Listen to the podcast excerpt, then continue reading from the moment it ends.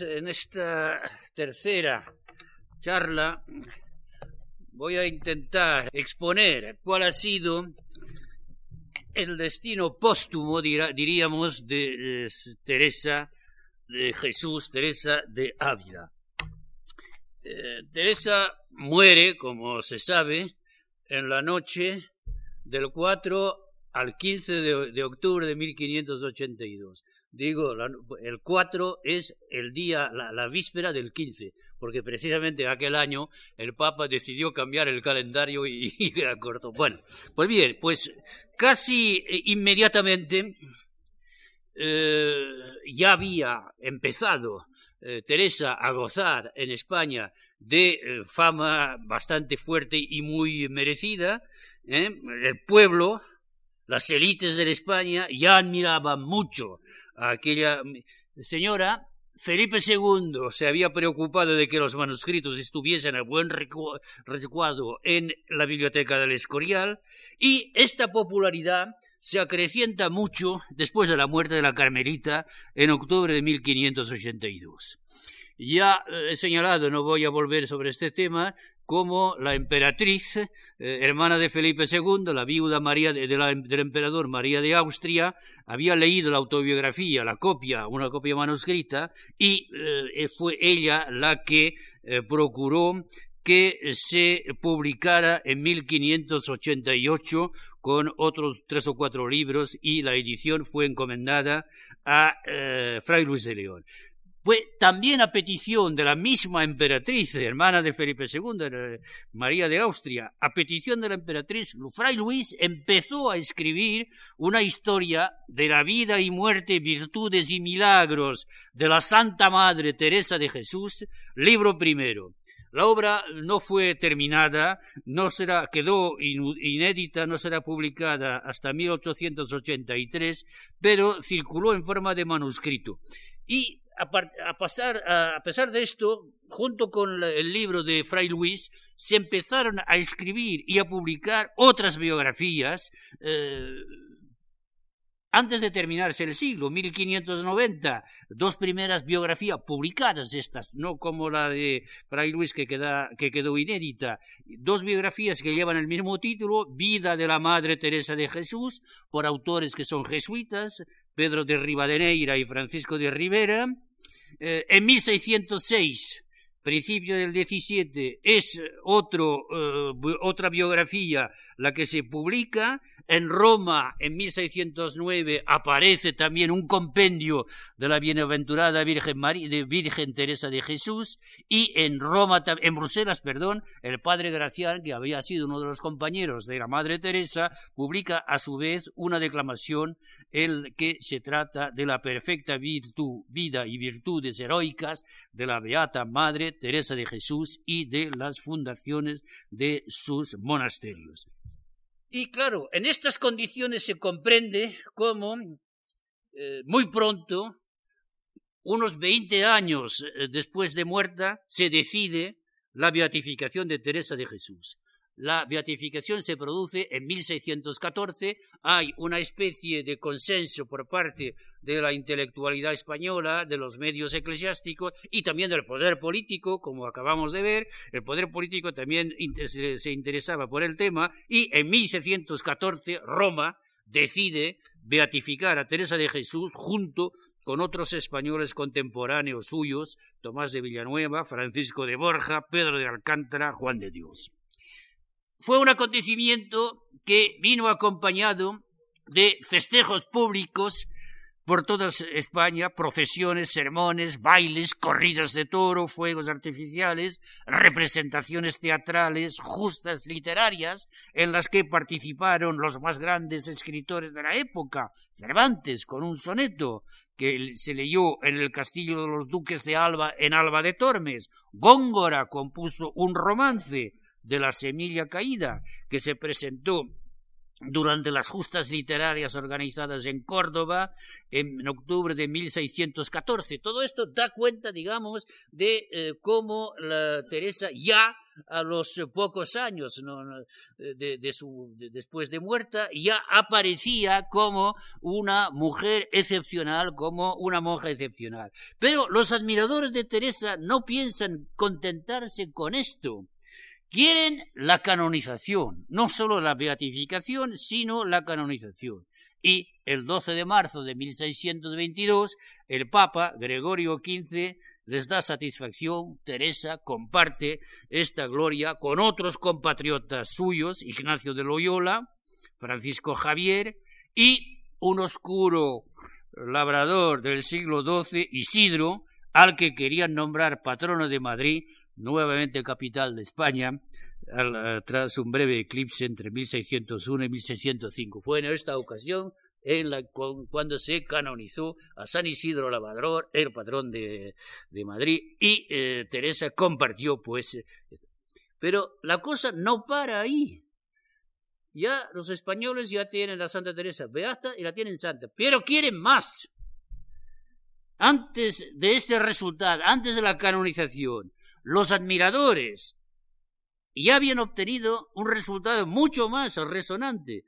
El 24 de octubre de 1617, en efecto, las Cortes de Castilla, reunidas en Madrid, habían decidido que Teresa sería, a partir de este momento, a partir de 1617, patrona de todos los reinos de España.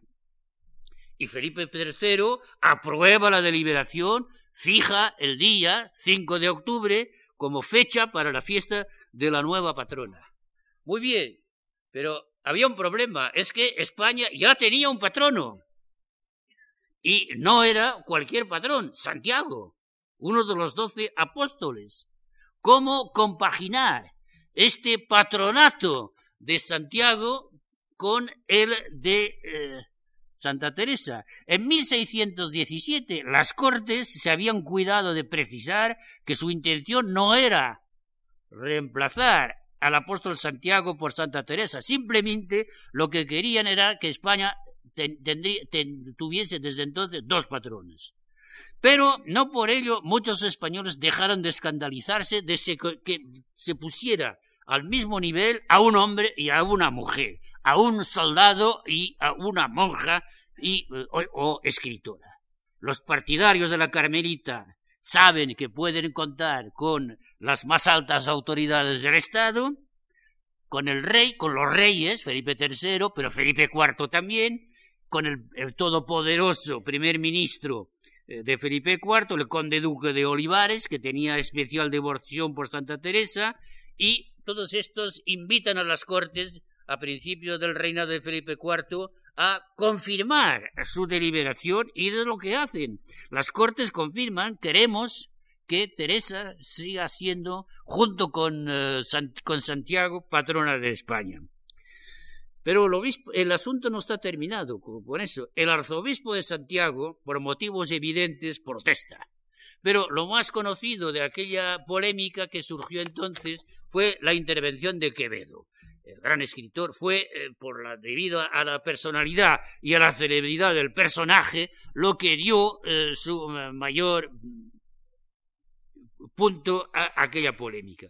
En el otoño de 1627, Quevedo, caballero además de la Orden de Santiago, escribe un panfleto eh, conocido por su título, Su espada por Santiago, solo y único patrón de las Españas, que manda imprimir al año siguiente en Madrid y en Barcelona. Y Quevedo lo que dice de, ¿en qué se meten las cortes? Las cortes se meten en lo que no les importa. No tienen las cortes por qué decidir quién debe ser patrono de España. Fue Dios quien convirtió a Santiago en patrono de una España que había dejado de existir desde la invasión musulmana del año 711 y se le, dio a Santiago Pedro precisamente para que España pudiese renacer gracias a su intercesión y a su España. A su espada. La España del siglo XVII, como antiguamente la de la Reconquista, tiene enemigos, continúa Quevedo.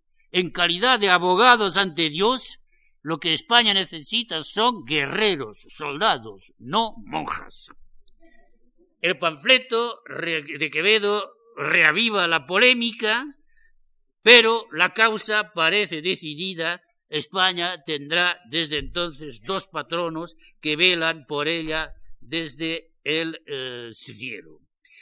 Está claro que eh, en aquel momento lo que se estaba contemplando, y eso es desde luego lo que debía de preocuparle a Quevedo, es que eh,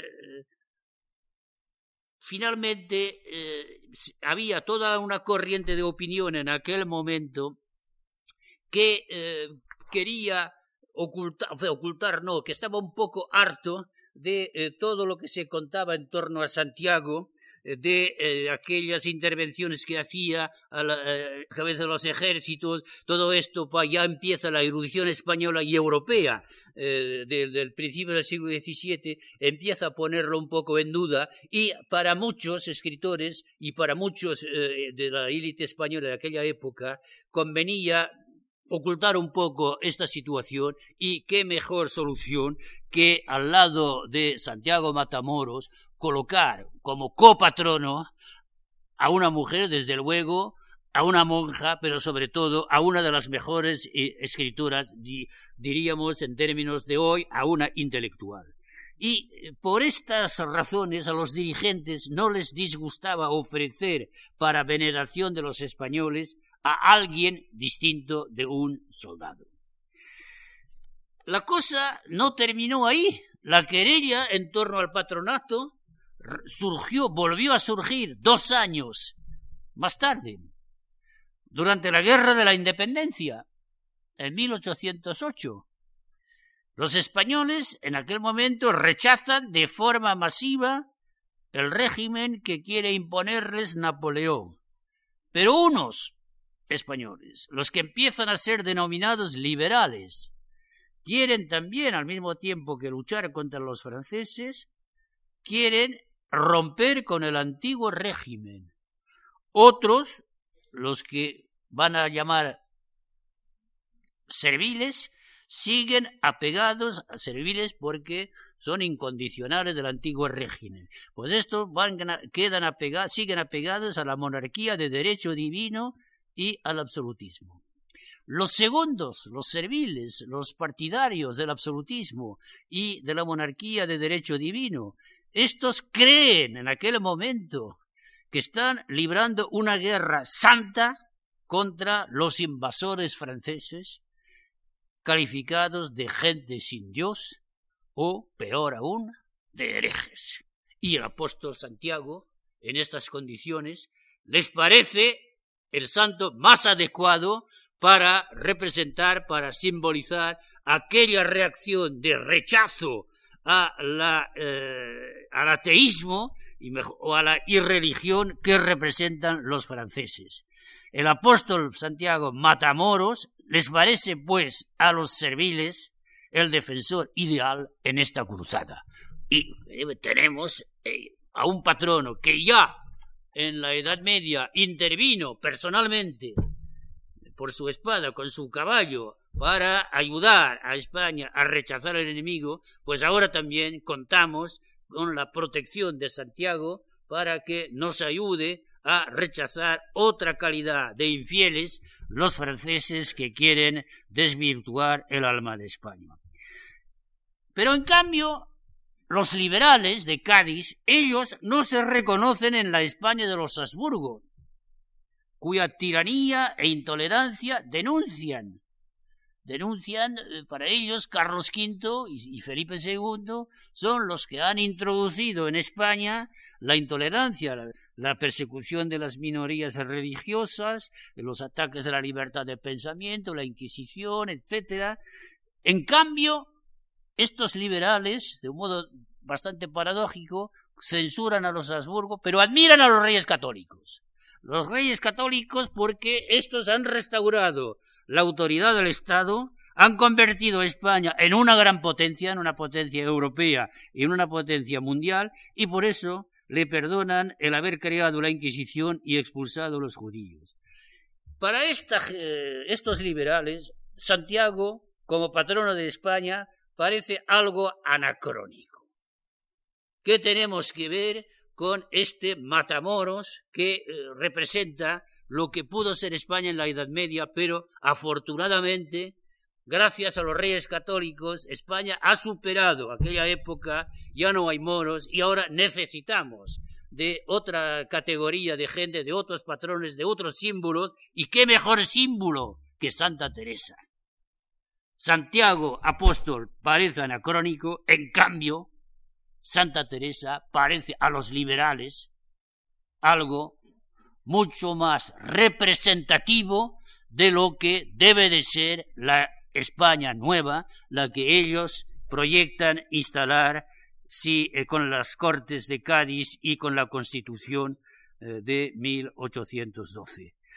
Y en estas condiciones, las Cortes de Cádiz confirman el 28 de junio de 1812 el copatronato, no se atreven a eh, descartar al apóstol Santiago, pero proclaman el doble patronato del apóstol Santiago y de Santa Teresa.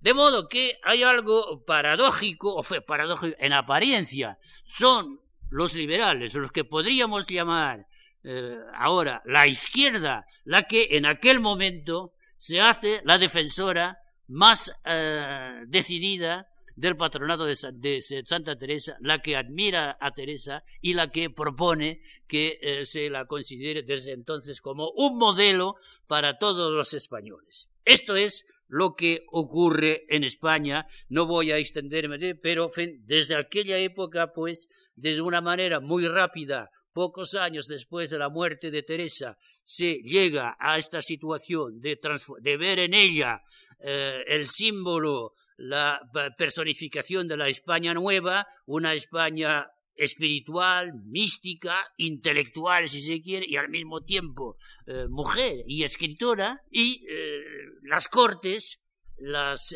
autoridades del Estado, no me refiero únicamente al poder eclesiástico, no son las órdenes religiosas solas las que han decidido, han intervenido en ese sentido. Ah, es algo que viene de mucho más abajo del pueblo, eh, entre comillas, de España y de que se hacen eco las, la representación, entre comillas también, nacional del reino, las cortes y las autoridades políticas, los reyes y los ministros apoyan eh, esta intervención y esto va a seguir, repito, hasta el siglo XIX.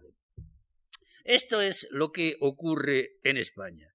Pero no es solo España la que rinde honores a Teresa pocos años después de su muerte. En el extranjero también se admira mucho a Teresa y muchos se inspiran en sus enseñanzas.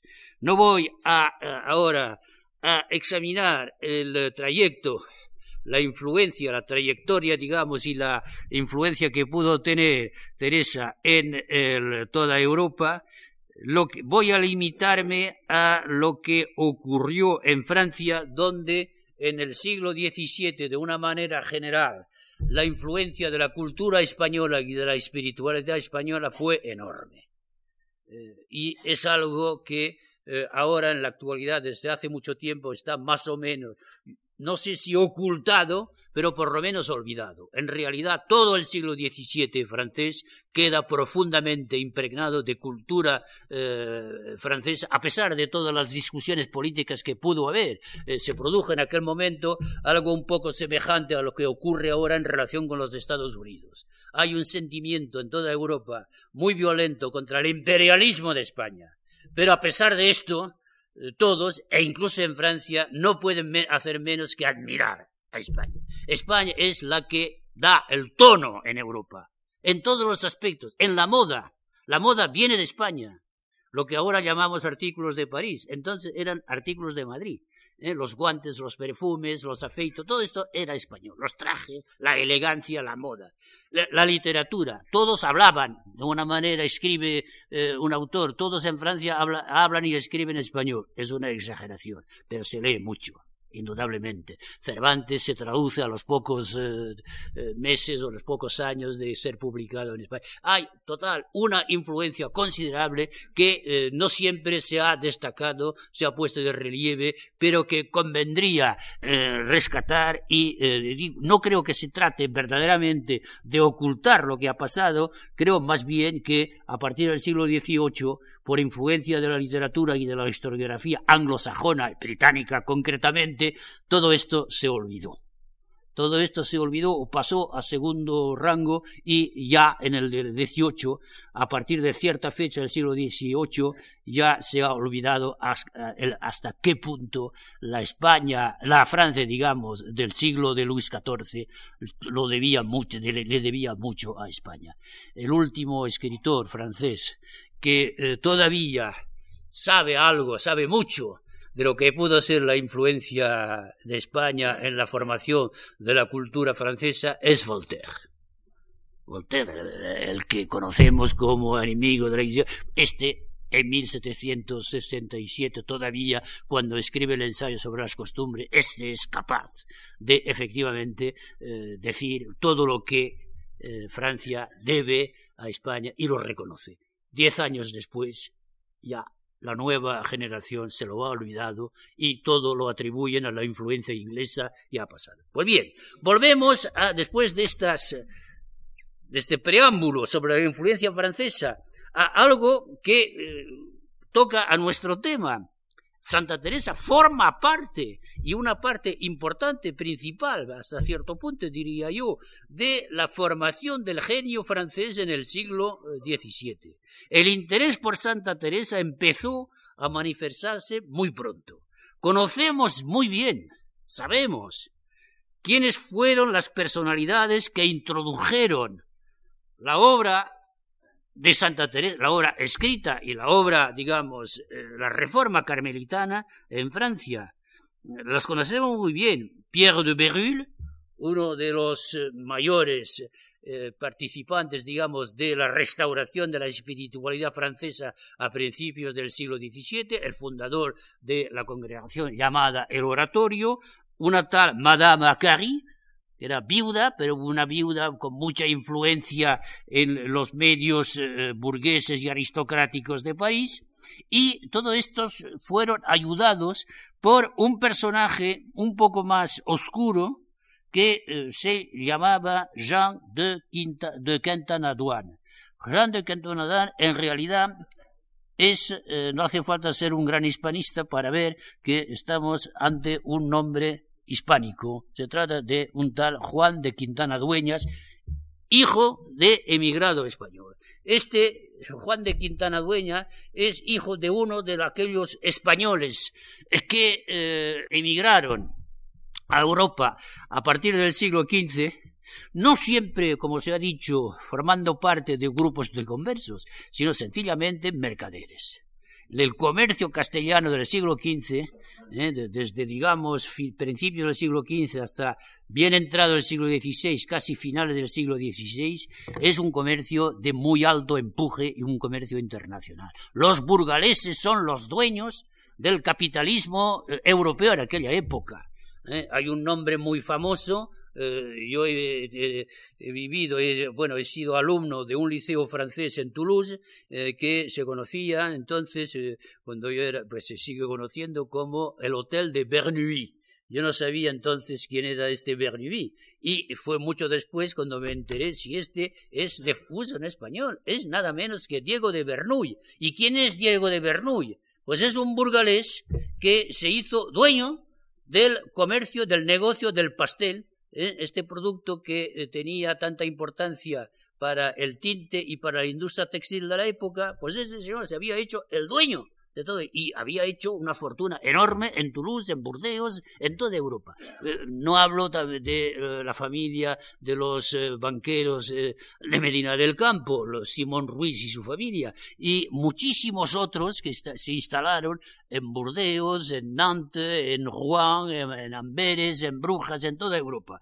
Pues bien, en Rouen había, se había instalado uno de estos negociantes que se habían afincado en España, que seguían teniendo muchísima relación con España, pero eh, que eh, se habían hecho franceses. Este Juan de Quintana Dueñas venía pues de España. Hablamos, en efecto, de uno, de los miembros de la colonia española de Rouen, una de las tantas colonias que había en las grandes ciudades y puertos de Francia, pero una colonia formada por gente de poder, gente de, dinero, de negocio, y que eh, a partir de ahí había eh, instalado, había creado en, en, aquellas ciudades unos focos de cultura francesa. En Nantes, concretamente, en torno a 1590, eh, los negociantes, los, eh, españoles que vivían allí, afincados en, Francia y decididos a quedarse en Francia, estaban a punto de apoyar la proclamación como reina de Francia de la hija de Felipe II, de, Isabel Clara Eugenia. No, le hacía ninguna gracia al futuro Enrique IV, que desde luego, pero estos estaban y, apoyaban, pagaban, pagaban mucho para esta propaganda.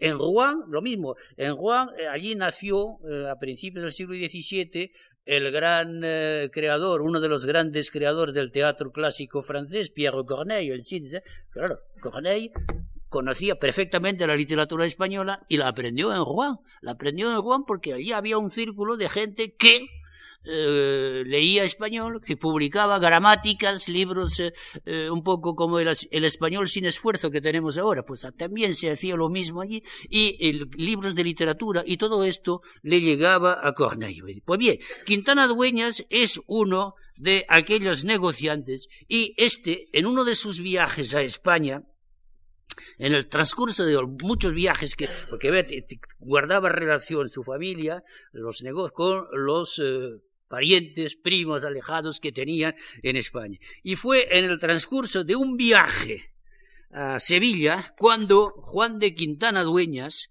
conoció en Sevilla a un tal Pedro de Tolosa que le pidió un día que le acompañara al convento de las Carmelitas de Sevilla.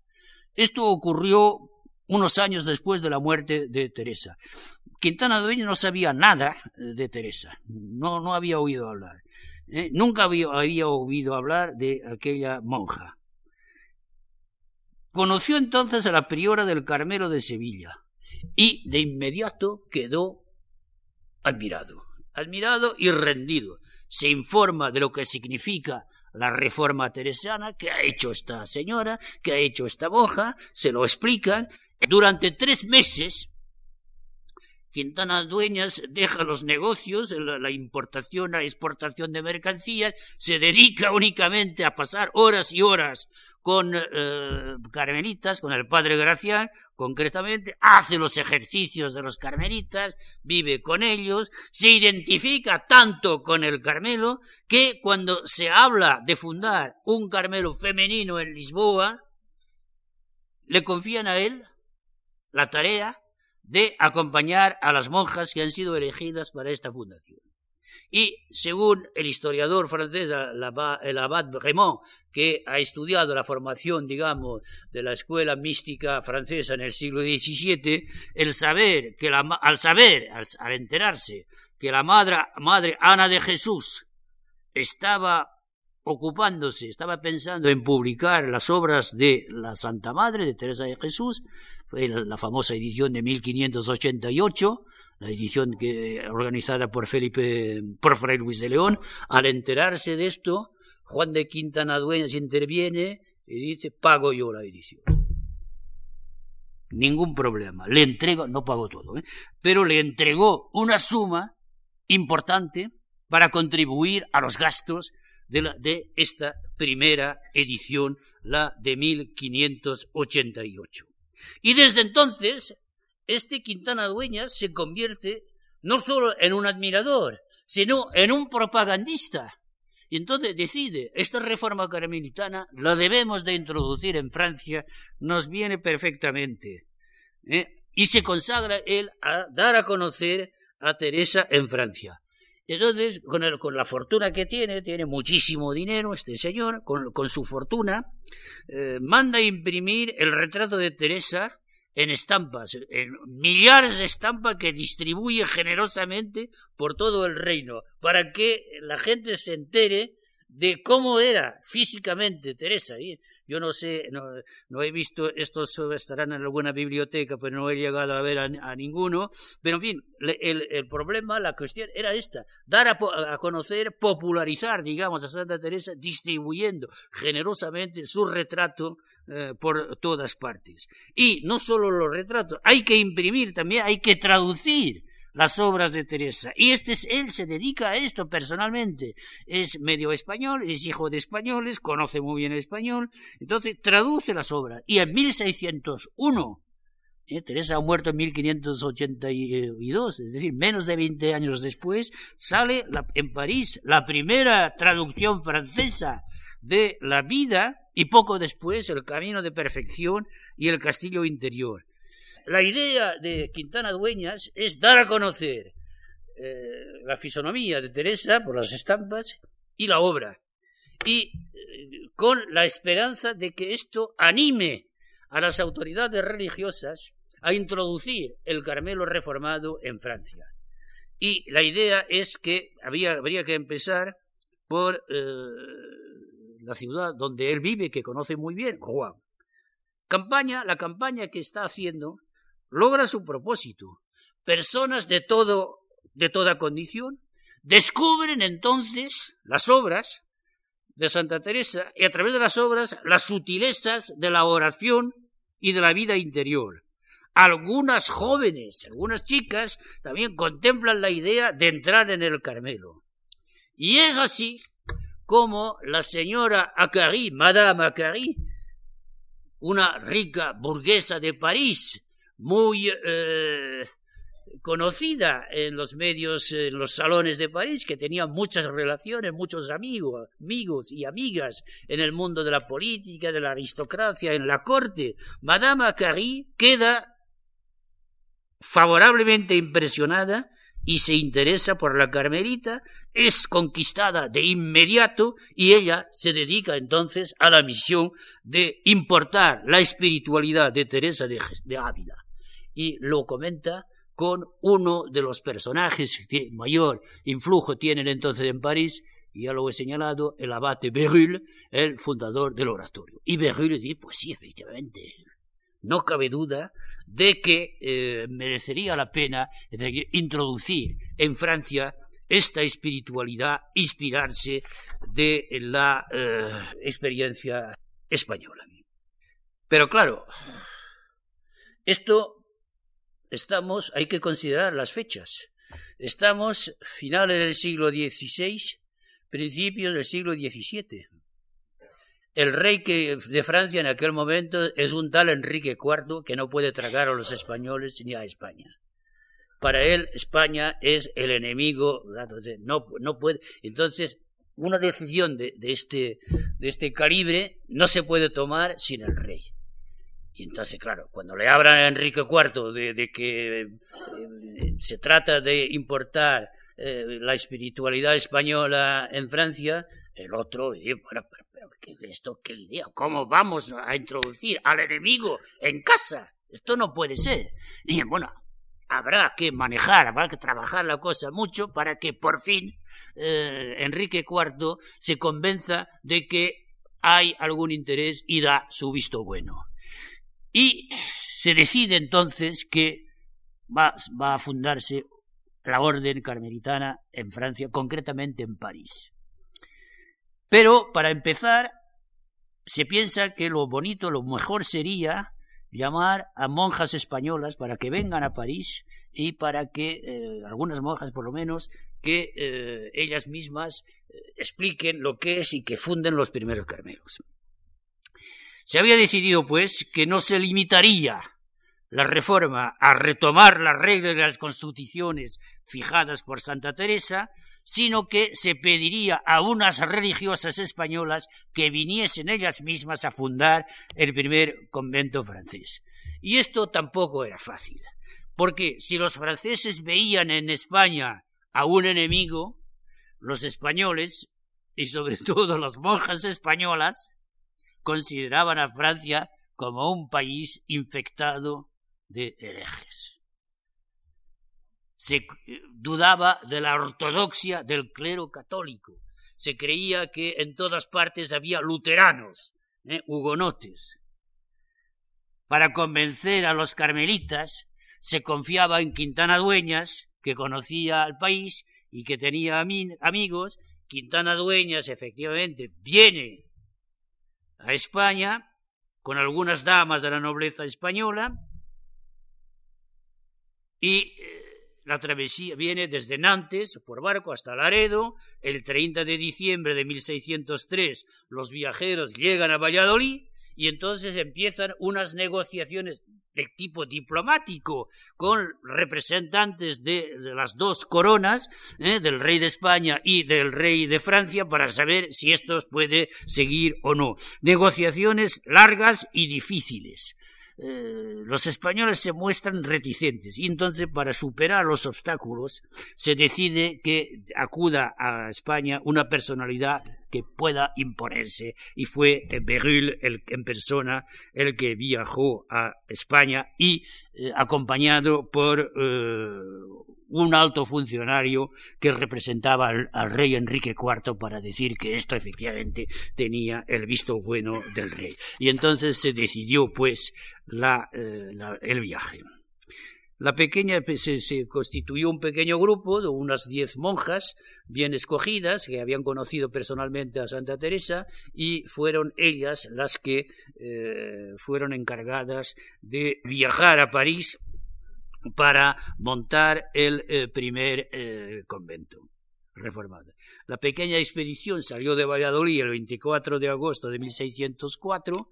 Se había decidido que el viaje se haría por tierra y nada más llegar a la frontera, a partir de Bayona, las carmelitas españolas eh, no se atrevían a salir de los coches donde estaban porque veían herejes por todas partes.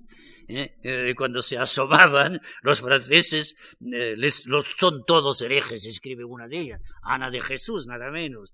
No hay más que verlos, dice. Tienen caras de hereje, de bueno, parecen réprobos.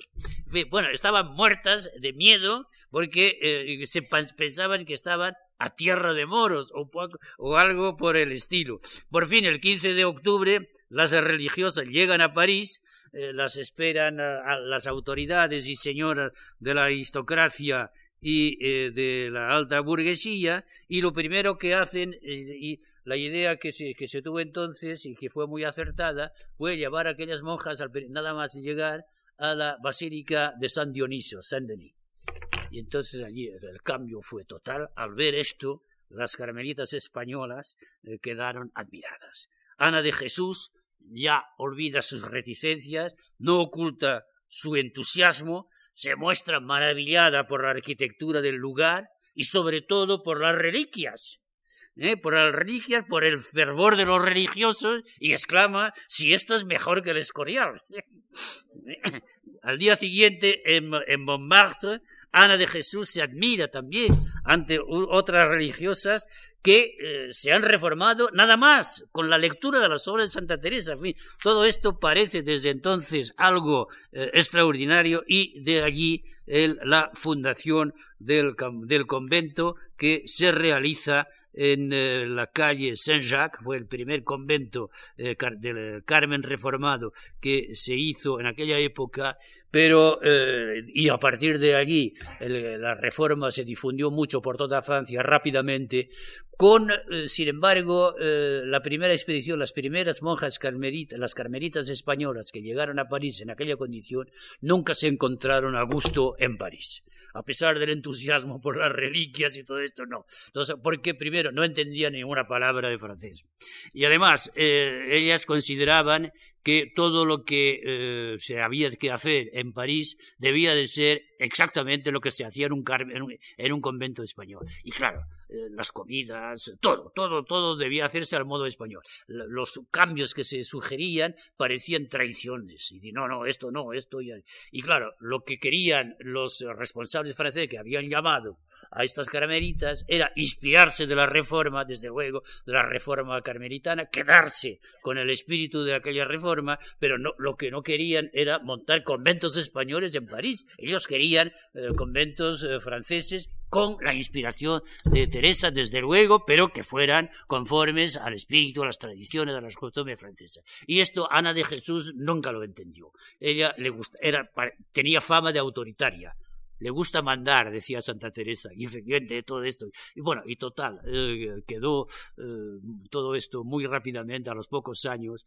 en la primera ocasión se fueron de allí, porque cuando Isabel Clara Eugenia, la hija de Felipe II, que había sido nombrado, nombrada gobernadora de los Países Bajos, estaba en Bruselas, les llamó para que fundaran un, convento en Bruselas y entonces ellas, las españolas, se fueron encantadas a reunirse eh, con sus compañeros eh, de, de, Flandes. Allí estaban en tierra ya conocida, tierra española, estaban mucho más a gusto que en París. Y, sin embargo, la obra, la reforma española siguió en Francia y a partir de allí, y es lo que voy a explicar ahora, eh, tuvo una importancia trascendental que eh, muchas veces, eh, repito, ha sido olvidada o totalmente ocultada. A pesar de la salida de las carmelitas españolas, Francia siguió interesándose por Santa Teresa. Esto es lo que se deduce del número y de la calidad de las traducciones que se hicieron entonces. Hemos visto que Quintana Dueñas fue en 1601 el primero en dar a conocer al público francés en su lengua, en francés, los libros de la mujer que estaba a punto de ser canonizada. Primera traducción directamente en el origen de eh, los carmelitas reformados de Francia pues fue a uno de aquellos carmelitas reformados, a uno de los primeros carmelitas franceses, el padre Cipriano de la Natividad de la Vierge, Cipriano de la Natividad de la Virgen, este fue el que tradujo eh, de una manera, podríamos decir, definitiva, las eh, obras principales de Sant Juan de la Cruz y de Santa Teresa, que publicó respectivamente en 1641 y 1644. Y eh, para daros una idea de lo que pudo ser eh, aquella traducción, solo daré un dato, es que esta, la traducción del padre Cipriano de la Natividad, sigue siendo considerada hoy todavía en Francia como una de las mejores traducciones que se conocen de la obra eh, de San Juan de la Cruz y de Santa Teresa. Se siguen editando. ¿eh? Hay una traducción en francés del siglo XVII, pero una traducción maravillosa. Eh, Paul Valéry no dudaba en decir el el padre Ciprián de la Nativité es indudablemente uno de los mejores representantes de la lengua francesa en aquella época. Pues bien, eh, primera traducción, pues, eh, la de Quintana Dueña, luego la eh, de Cipriano de la Natividad. Pero desde el punto de vista de la historia de las ideas, de la historia de la cultura en Francia, sin embargo, no es la traducción de Quintana Dueñas, no es la de Cipriano de la Natividad lo que nos interesa, es otra traducción la que suscita nuestro interés, la de un tal Arnaud Dandy les œuvres de Sainte Thérèse divisées en deux parties. Arnaud d'Andilly, el nombre no dirá nada, efectivamente, pero Arnaud d'Andilly es uno de los mejores representantes de lo que se ha llamado los solitarios de Port Royal, del jansenismo, que tanta importancia tuvo a principios del reinado de Luis XIV. La traducción de Arnaud d'Andilly, en efecto, da fe del crédito de Santa Teresa en los ambientes próximos a Port Royal. ¿Y quién dice Port Royal? Dice lo mejor de la cultura francesa de aquella época. Lo mejor porque ahí están los solitarios, la erudición, el jansenismo y Pascal. A principios del siglo XVII, escribe el crítico francés Saint-Beuve en su Port Royal, precisamente, a principios del siglo XVII, la Iglesia católica en Francia se hallaba en un estado de peligro y de relajación que exigía desde todos los puntos de vista una reparación activa. La fundación de Carmelos que se inspiraron en la obra de Santa Teresa el oratorio de Berulle y otras iniciativas del mismo estilo forman parte de esos esfuerzos para restaurar en Francia una vida religiosa ambiciosa y para renovar la espiritualidad. Y Port Royal, la abadía de Port Royal es probablemente, es no probablemente, es sin ninguna duda la tentativa, la tentativa más ambiciosa y más rica en aquel sentido. Y todas estas empresas, la del oratorio, la del Carmelo, la de los solitarios de Port Royal, todas estas le deben muchísimo a Teresa. La historia de Port Royal tanto como las otras. Los renovadores de Port Royal no dejaron de profundizar su, lo que pensaban hacer leyendo y traduciendo las obras de Santa Teresa. Port Royal es una eh, pequeña eh, ciudad en el valle de Chevreuse que había sido sede de un monasterio de mujeres que se había, eh, en la Edad Media, que se había considerablemente relajado. En 1599, en este monasterio de monjas, se acoge a una niña de ocho años, Jacqueline Arnaud, nacida en una familia reputada de togados, de abogados. Gracias a sus relaciones, su padre, que es abogado del rey, logra que la admitan a su hija como coadjutora de la abadesa. Y desde luego, al poco tiempo, le va a tocar ser abadesa de aquella eh, abadía a pesar de que el derecho canónico, canónico prohibía nombrar a una abadesa de tan corta edad. Y ella, Jacqueline, no tenía la menor vocación por la vida conventual. Para ella, Port Royal no era más que un medio de hacer carrera en las órdenes, igual que hubiese podido hacerlo en el mundo. Pues bien, pues esta chica, eh, 10, 12, 15 años, a los 15 años, leyendo y releyendo las, las obras de Santa Teresa, se le abren los ojos. En 1609, tenía entonces 17 años, la Madre Angélique, es así como desde entonces se va a llamar, es su nombre, la madre decide restablecer la regla primitiva en la abadía de Port. Y lo consigue. Lo consigue tras muchos esfuerzos para convencer a unas religiosas apegadas a sus costumbres, para lograr que sus propios padres acepten la reforma. Los padres, pasando por alto por la regla de la clausura, entraban en el monasterio a su antojo. Se consideraba como en su caso, como en su casa. La madre Angélica les dice esto se acabó. Si ustedes quieren hablar conmigo, con mucho gusto, pero en el locutorio a través de la reja. Pero esto se lo debe a la lectura de Teresa. Pero no solo es la priora, no solo es la madre Angélica la que admira a Santa Teresa, es todo lo que gravita en torno a Port Royal. Porque quien dice Port Royal dice la madre Angélica y los solitarios, todo esto, este grupo, lo que van a constituir el eh, jansenismo francés que eh, se constituye en torno a aquel convento y que elabora una doctrina sobria, clara, una ciencia religiosa impresionante, con exigencia de un cristianismo intransigente que rechaza todo compromiso con el mundo, que llega incluso a, juzgar severamente la corrupción de la Iglesia y es de esta forma como en el mundo, de, en el París, eh, de la, en la capital de París, a mediados del siglo XVII, se forma en aquel ambiente un grupo de solitarios cuyos eh, mayores representantes son eh, la familia de la Madre Angélica, Arnaud d'Andilly, Saint-Cyran y que muy pronto atrae a una de las personalidades más eh, fuertes de aquella, del París de aquella época, Pascal. La hermana de Pascal, Jacqueline, quedó impresionada por, por Royal y por Santa Teresa hasta el punto de que ingresó en ella. Pascal mismo vivió una experiencia mística que le hizo cambiar de vida y eh, se interesó por eh, los, eh, lo que pasaba allí en Port Es más que probable, no hay ningún dato concreto, pero es más que probable que Pascal comenzase entonces a iniciarse en la mística carmelitana.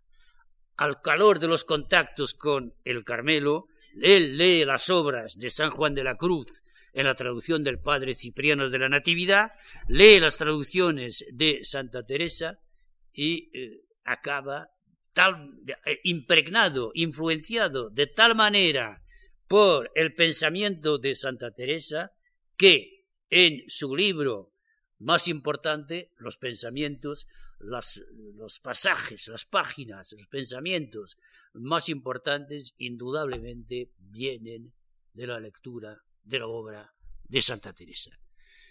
En Pascal retoma allí ideas, incluso palabras, sacadas textualmente de las obras de Santa Teresa, aunque no las mencione explícitamente. Efectivamente, hubo una época, eh, hasta mediados del siglo XVII, la gente, eh, los, los, autores, no procuraban ser originales. ¿Qué hacía un autor en el siglo XVI? Y yo no, yo no, me limito a eh, comentar, a glosar lo que han dicho mis predecesores. De esta manera se cura en salud dice lo que quiere, pero pone una cita, lo dice fulano de tal, yo me limito a ayornamiento, a ponerlo al día, a comentarlo. Pero cita, en el siglo XVII, en toda Europa, se acaba esto. Se pretende a la al contrario, a la originalidad. Yo soy el primero en haber dicho esto. Y a partir de ese entonces ya no se citan las fuentes. Y Pascal hace lo mismo. Pascal no cita. Pero basta leer atentamente eh, algunos de estos pensamientos para ver inmediatamente que estamos frente a eh, una lectura eh, muy y a una meditación de las obras de Santa Teresa. El hombre no es ni ángel ni bestia, dice Pascal, del fragmento 358. Es una idea que se repite al menos tres veces bajo la pluma de Santa Teresa. En la vida, capítulo 22. Nosotros no somos ángeles, sino tenemos cuerpo. Querernos hacer ángeles estando en la tierra es desatino. Camino de perfección, capítulo tercero. Teresa exhorta a la religiosa a rezar por los que defienden a la Iglesia en el mundo. Tienen tanto mérito como los carmelitas de clausura. ¿Pensáis, hijas mías, que es menester poco para tratar con el mundo y vivir en el mundo y tratar negocios del mundo y hacerse, como he dicho, la conversación del mundo y ser en lo interior extraños del mundo y enemigos del mundo y en fin no ser hombres sino ángeles. Más próxima todavía al pensamiento de Pascal parece esta recomendación del camino de perfección capítulo 26. Dios nos libre, hermanas, cuando algo hiciéremos no perfecto, decir no somos ángeles, no somos santas. Mirad que aunque no lo somos, es gran bien pensar, si no esforzamos, si nos esforzamos, lo podríamos ser dándonos Dios la mano, etc. Pues bien, es peligroso disparar, hacerle ver al hombre en demasía cuán parecido es a las bestias sin mostrarle su grandeza. O sea que eh, el pensamiento, desde mi, espero que quede claro, no hay ningún problema para mí, desde luego, todo esto viene de una meditación de fragmentos de pasajes de Santa Teresa.